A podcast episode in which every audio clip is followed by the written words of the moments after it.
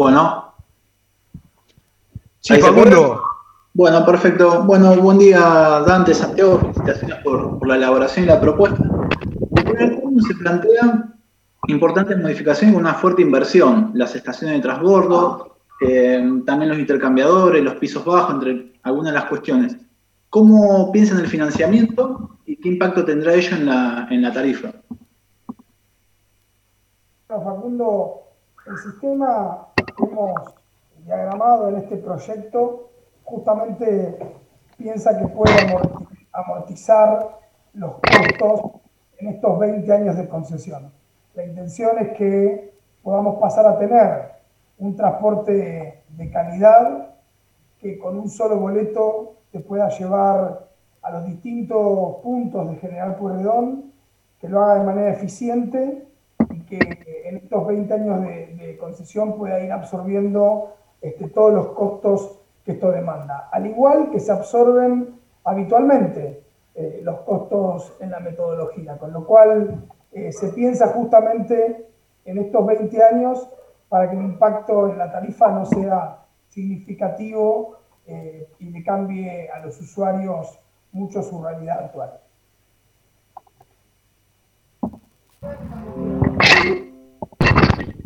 Sí, Vargos.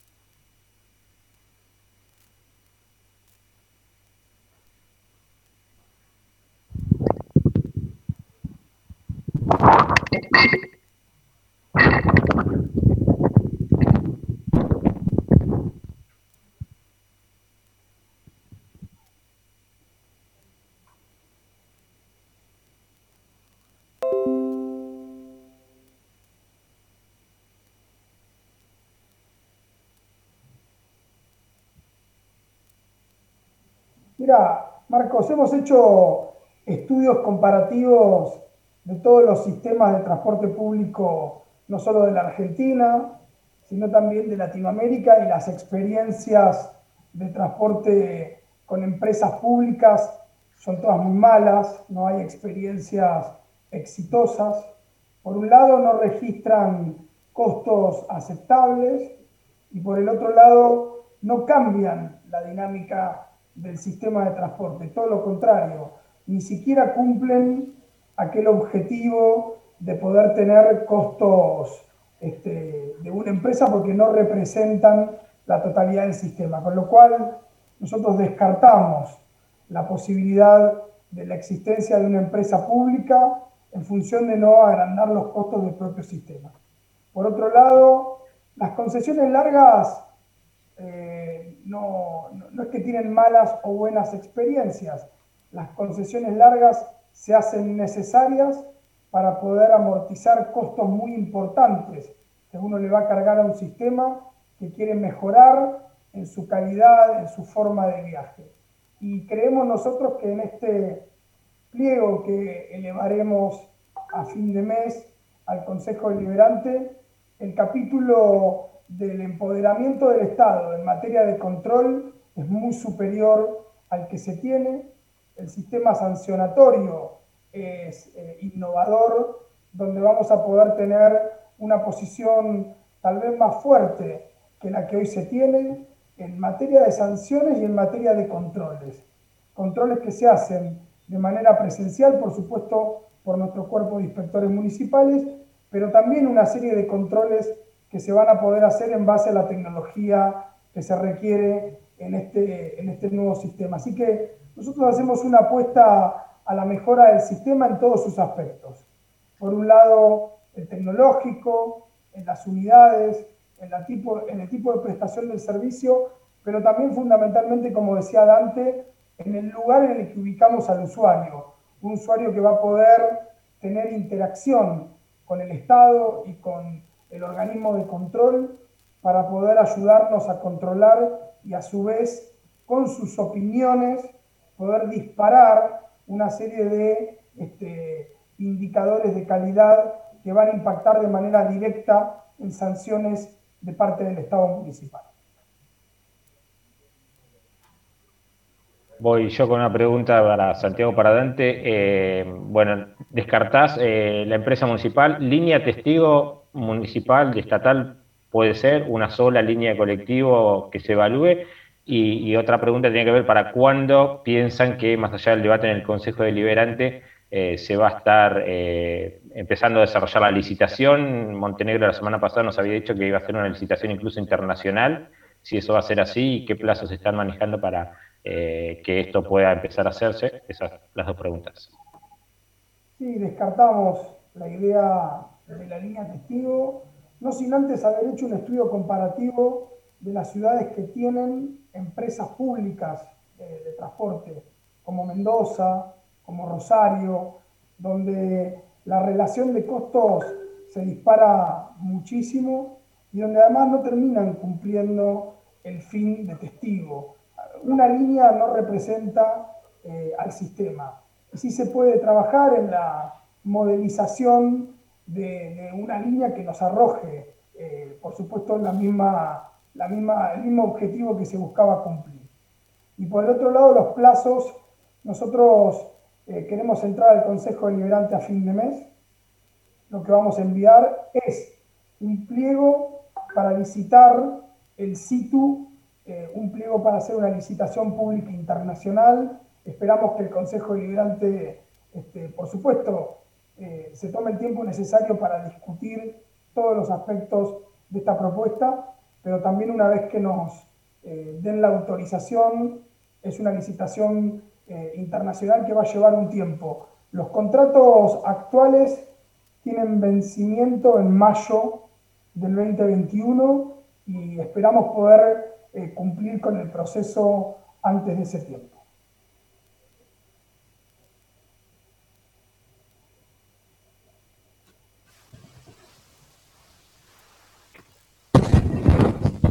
¿Alguna pregunta más ahí?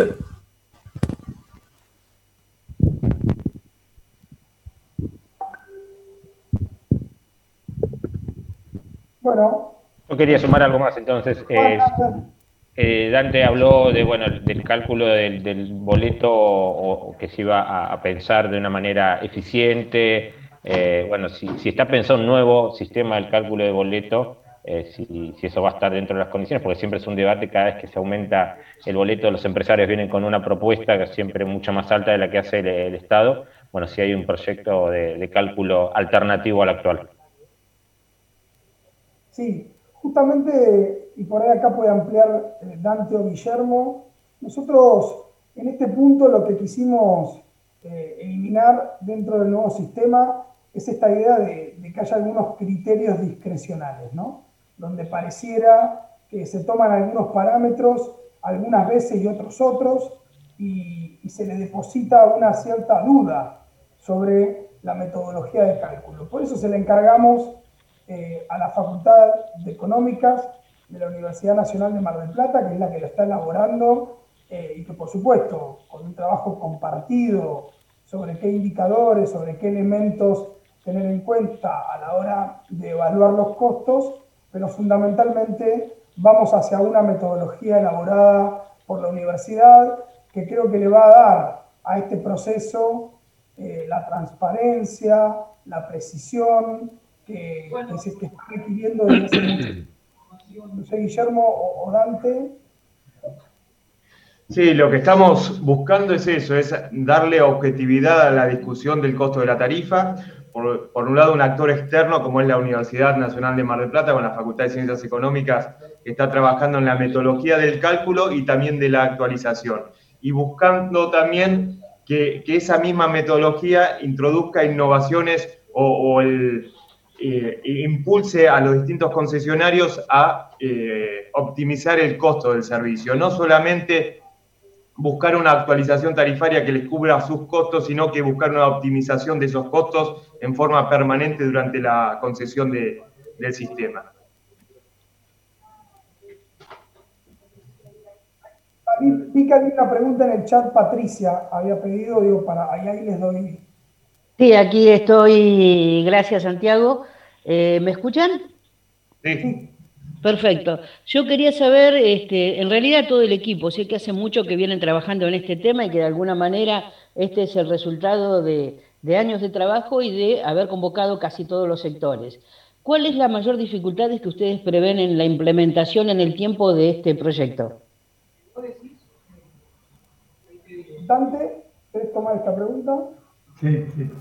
¿Qué tal, Patricia? ¿Cómo estás, Dante? Bien, bien. A ver, entendemos que, que, esto es un proyecto, lógicamente, que tiene sus etapas, que hay que ir cumpliéndolas, pero que en cierta forma la, la, mayor dificultad que uno puede encontrar en esto es que realmente a lo largo del tiempo el usuario también se vaya adaptando al sistema. Por lo tanto, por eso también le estamos dando un, plazo de implantación.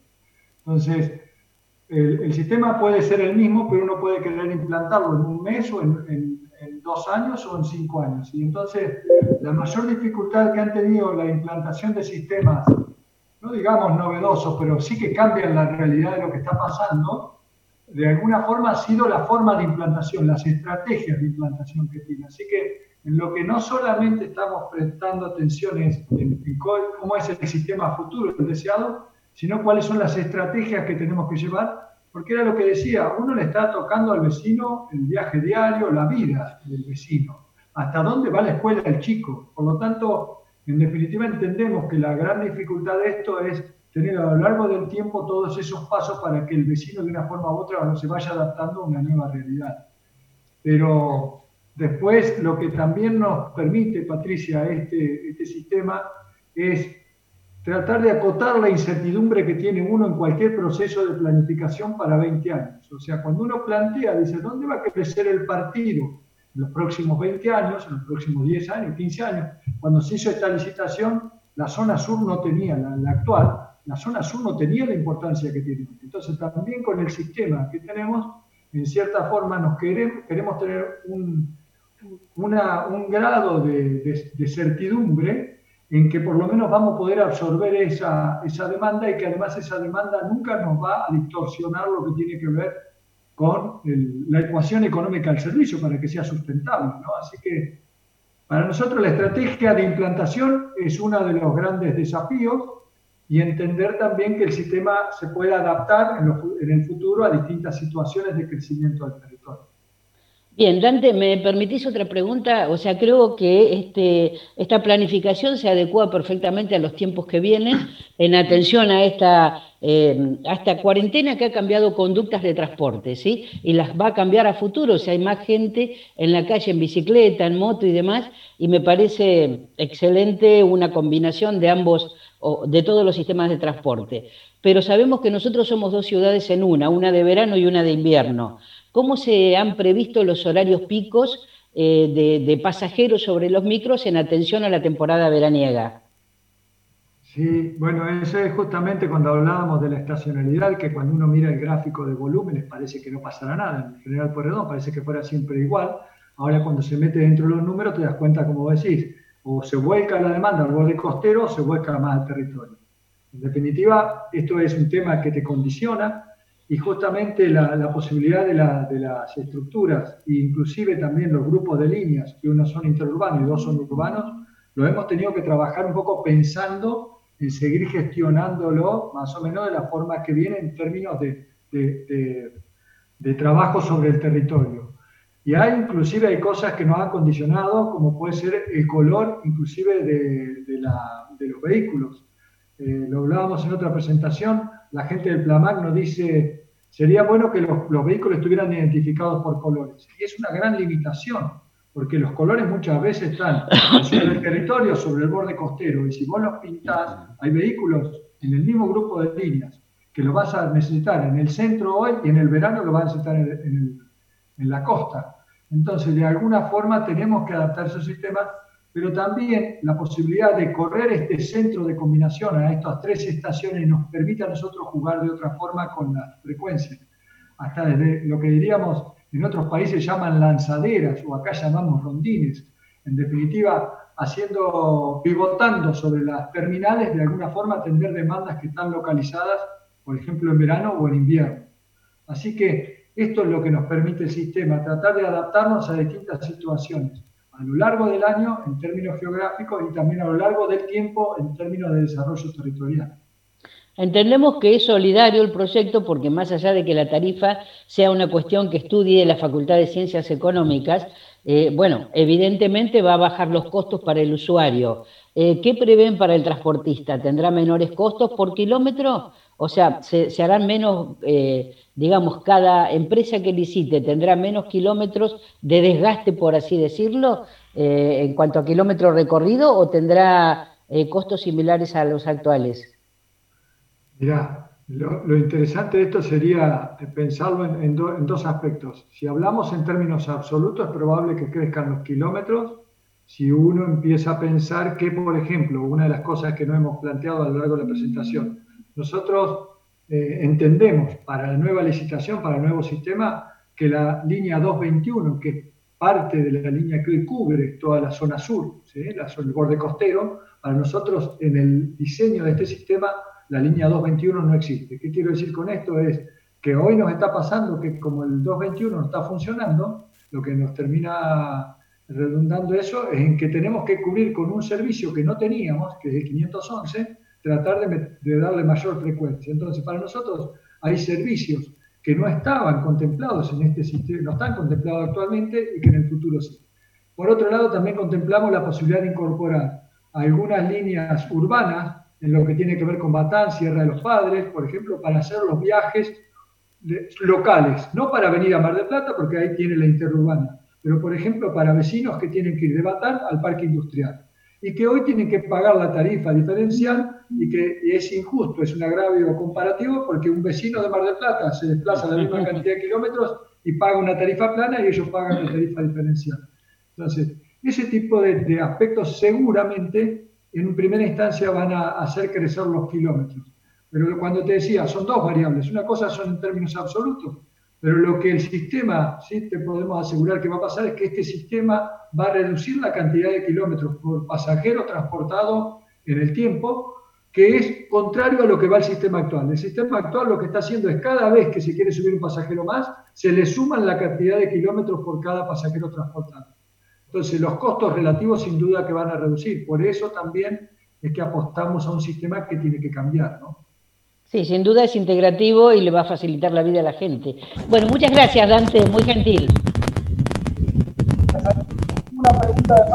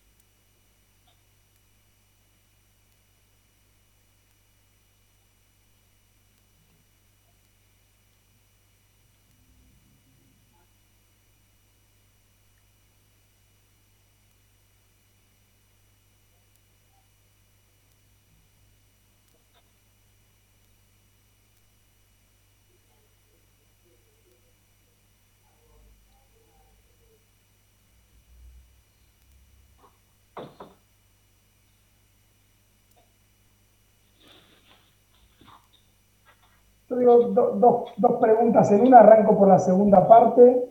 No hay una crítica a la gratuidad en la presentación de Dante, lo que hay es eh, establecer con claridad que es un condicionante como tantos otros que tiene el sistema, que lo asumimos como tal eh, y que lo garantizamos.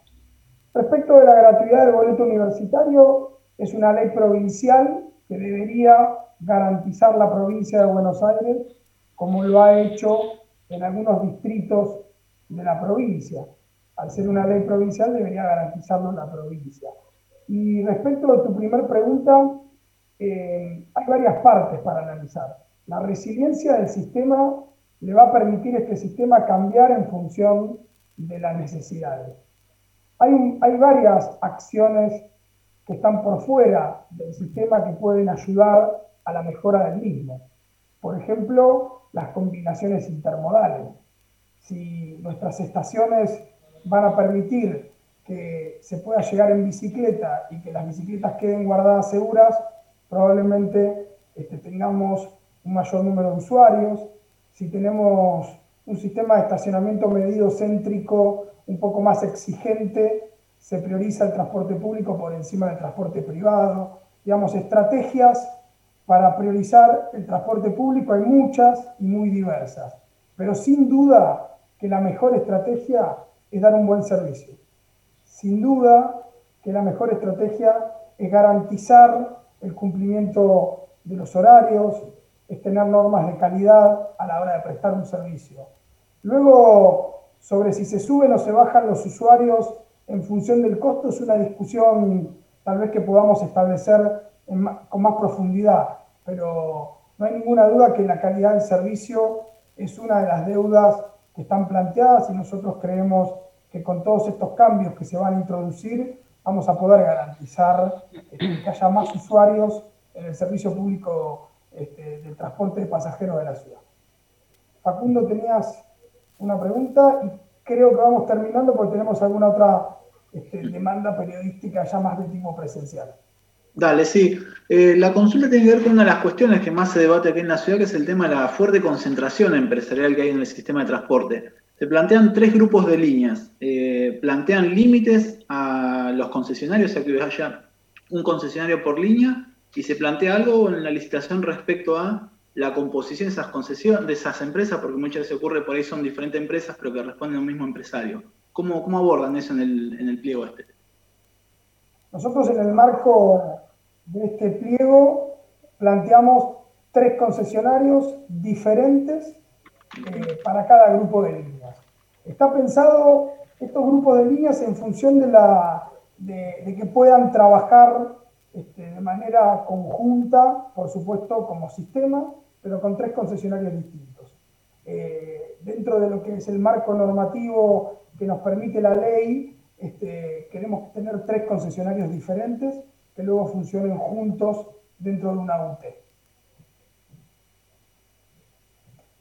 Bueno, les queremos agradecer. Este, aquí están participando Dante Galván, que es nuestro subsecretario de Movilidad Urbana, pero también Guillermo Iglesias, director de Transporte, Agustín Iturbe, que es parte del equipo, Laura Gazano, Guadalupe, eh, más está? Eh, Gabriela, Fernando, Claudio. Este, este es el fruto del trabajo de mucho tiempo apoyado en la planificación del Plan Maestro de Transporte y Tránsito, del Plan Estratégico y también del desarrollo de un año de mucho trabajo que esperamos que pronto se convierta en una realidad. Así que muchas gracias a todos, que tengan buen día. Este, gracias por participar en esta conferencia. Hasta luego. Gracias a ustedes.